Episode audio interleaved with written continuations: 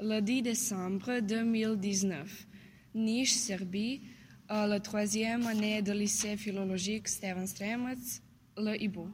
L'été dernier, quand il faisait très chaud la nuit, je dormais tranquillement et ma fenêtre était ouverte. Soudainement, un bruit bizarre m'a réveillé. C'était quelque chose au coin de ma chambre. Je pensais que c'était un voleur. Du coup, quand je m'étais levé, j'ai vu deux yeux jaunes. J'étais terrifié, mille histoires passant dans ma tête. C'est un monstre, un zombie, un vampire, une momie. Dans ce moment-là, ma mère est entrée dans ma chambre et elle a allumé la lumière.